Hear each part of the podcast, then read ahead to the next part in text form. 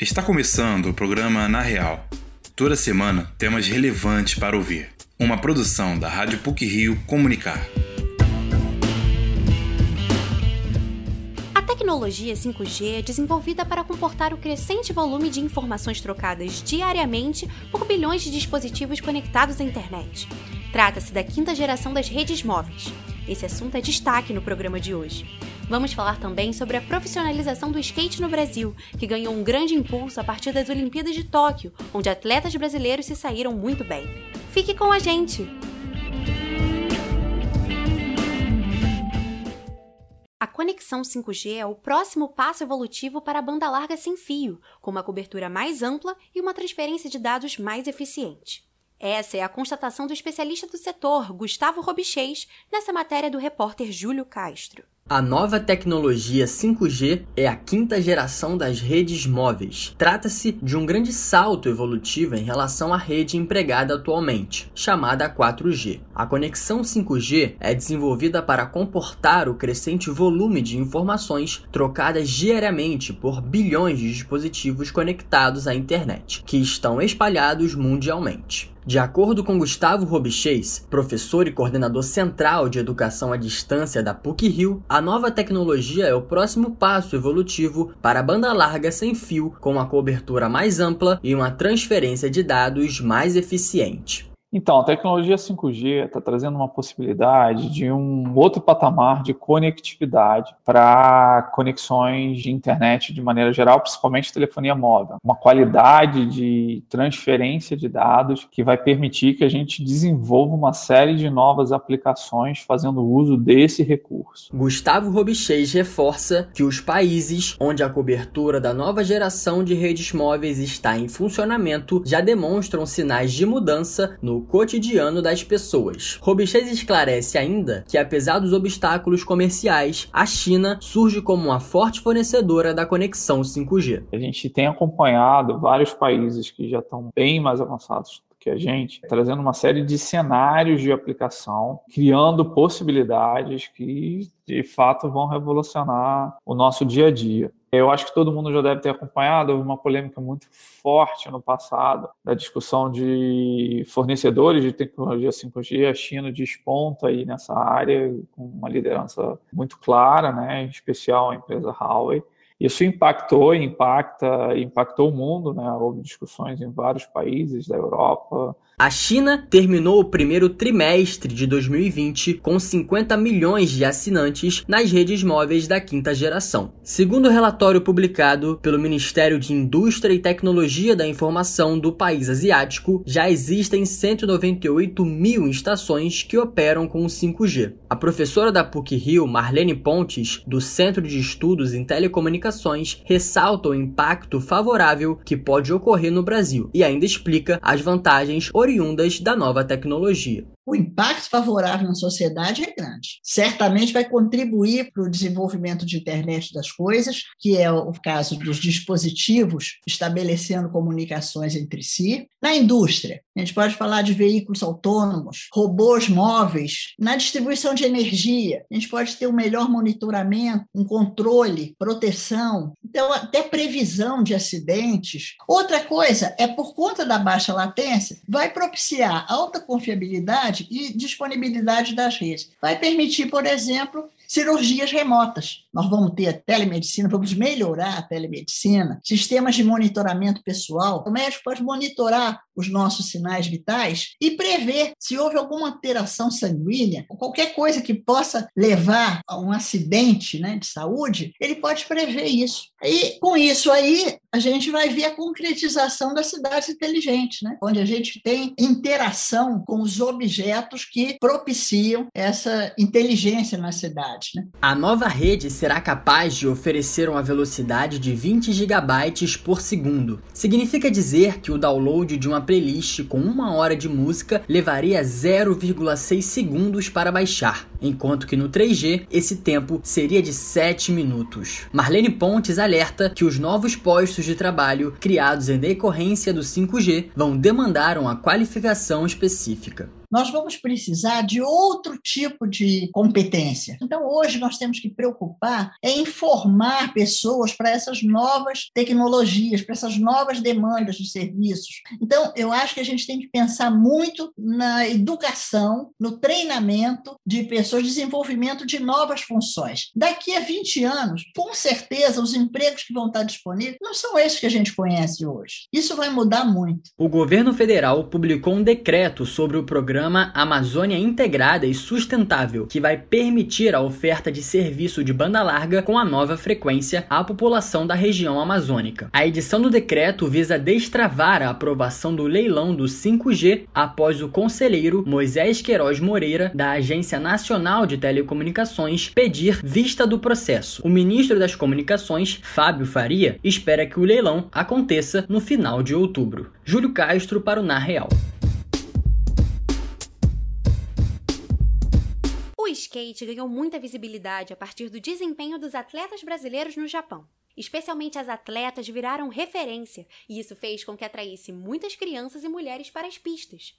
De marginalizado e discriminado, passou a ser o esporte preferido de muitos jovens. A reportagem é de Luiz Felipe Azevedo. Após marcante participação brasileira nas Olimpíadas de Tóquio, o skate tornou-se uma grande febre nacional. Assim como o surf, a modalidade estreou nesta edição dos Jogos Olímpicos com o pé direito. O Brasil conquistou três medalhas de prata: Kelvin Hoffler no street masculino, Pedro Barros no skate park masculino e Raíssa Leal, de apenas 13 anos, na categoria Street Feminino. Conhecida como Fadinha do Skate, a atleta maranhense bateu recorde e consagrou-se como a mais jovem medalhista olímpica da história do Brasil. O editor e jornalista especialista em cobertura de skate, Fábio Bolota, acredita que o bom resultado brasileiro em Tóquio era esperado. Ele destaca que o esporte recebeu grande visibilidade por ser estreante nas Olimpíadas e pelo fato do primeiro pódio brasileiro nestes jogos ter sido conquistado por um skatista. Para ser sincero, era esperado esse resultado do skate nas Olimpíadas. Na verdade, a gente tem várias maneiras de interpretar essa participação do skate. Eu acho que ela ganhou muita força nas Olimpíadas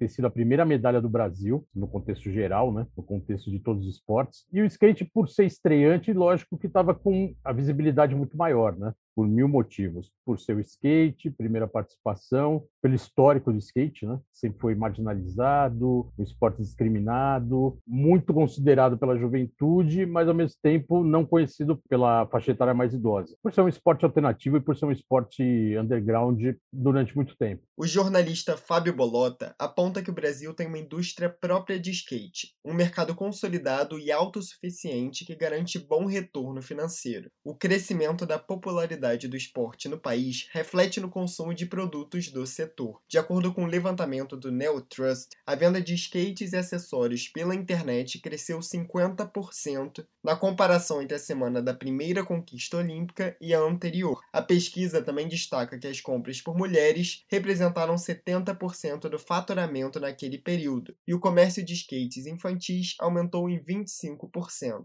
O sucesso de Raíssa Leal é um grande chamariz para a modalidade. A visibilidade conquistada pela atleta tem grande importância para o crescimento da busca de crianças e mulheres pelo esporte. Com um grande sorriso no rosto e personalidade genuína, a jovem maranhense se tornou inspiração para muitos brasileiros. A universitária Juliana Rangel teve a sua paixão pelo skate reacendida pelos Jogos Olímpicos. Aos 21 anos, ela retornou às pistas após tentativas de aprendizado durante a infância. Desde criança eu tinha essa vontade de aprender a andar de skate. É, cheguei a pegar o skate algumas vezes, mas foram tentativas falhas. E vendo o esporte nas Olimpíadas, né, reacendeu em mim essa vontade e agora vai ser para valer. Vou aprender. Já comecei a dar uma treinada, ainda falta um pouco de equilíbrio, mas agora eu vou até o final, vou até conseguir aprender.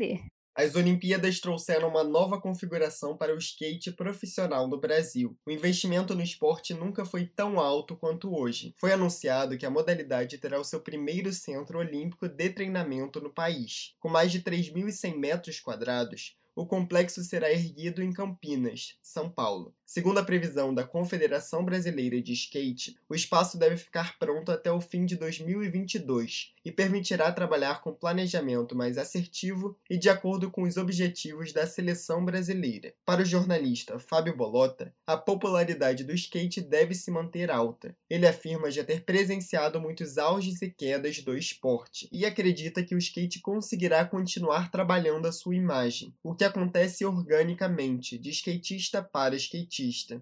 Então, eu acho que, assim, diferente do que foi das, das, outras vezes que eu presenciei e realmente o skate sumiu, eu acho que agora toda a tendência de muita alta tem uma certa queda, mas eu acho que não cai muito, por experiência própria. Acho que não cai muito, até porque mesmo antes da Olimpíada, a demanda do skate estava boa. Não era uma coisa assim, nossa, ninguém vê skate. Não, o skate sempre trabalhou a própria imagem e o próprio meio da melhor maneira possível e bem orgânico, assim, uma coisa bem do skatista para skatista. Antes intimamente associado à marginalização, o skate se mantém como um esporte independente e underground.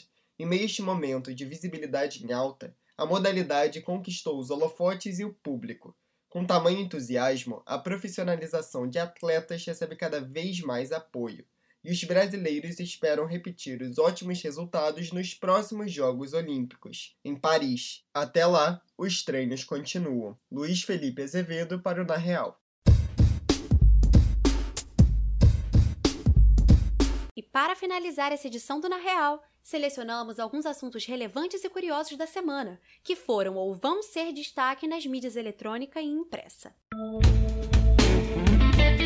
Pílulas da semana.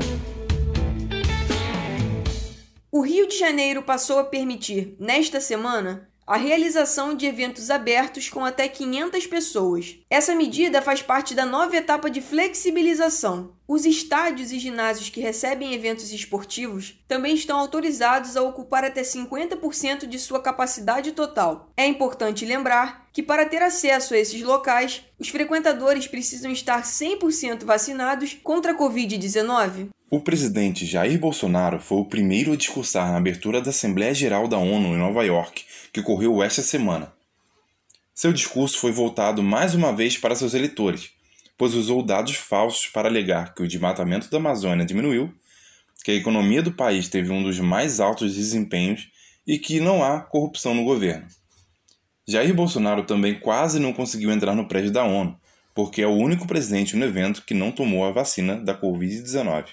A noite de premiação do Emmy Awards, que ocorreu no último domingo, teve como grande vencedora a série The Crown, que conta a história do reinado da Rainha Elizabeth. A produção ganhou 11 categorias, dentre elas o prêmio de melhor roteiro, melhor direção e melhor série de drama. Além de The Crown, a série Ted Lasso foi responsável por levar as principais categorias de comédia. Já a série O Gambito da Rainha brilhou faturando os prêmios de melhor direção em minissérie e melhor minissérie. Prova de vida e INSS. Mais de 400 mil assegurados ainda não fizeram o procedimento para continuar recebendo os benefícios. Desde junho, a comprovação para receber o dinheiro do INSS voltou a ser obrigatória. O Rio de Janeiro é um dos estados com mais pendentes para fazer a prova. Existem várias formas de fazer a prova de vida: presencial, em domicílio, online, entre outras. Para saber mais, acesse o site do INSS ou ligue 135. Após interpretar o papel de James Bond por 15 anos, o ator britânico Daniel Craig vai fazer sua última participação como agente secreto no filme 007 Sem Tempo para Morrer. Daniel se despediu emocionado da equipe e do papel que ocupa desde 2006. A pandemia de Covid-19 causou adiamento da estreia do longa em mais de um ano. A previsão é que o Agente 007 marque presença nos cinemas a partir do dia 30 de setembro. Por hoje é só. O programa, na real, é produzido por estagiários da Rádio PUC, com a supervisão de Célio Campos. Lembramos que a Rádio PUC faz parte do Comunicar, cuja coordenação é de Lilian Sabac. Até a próxima semana!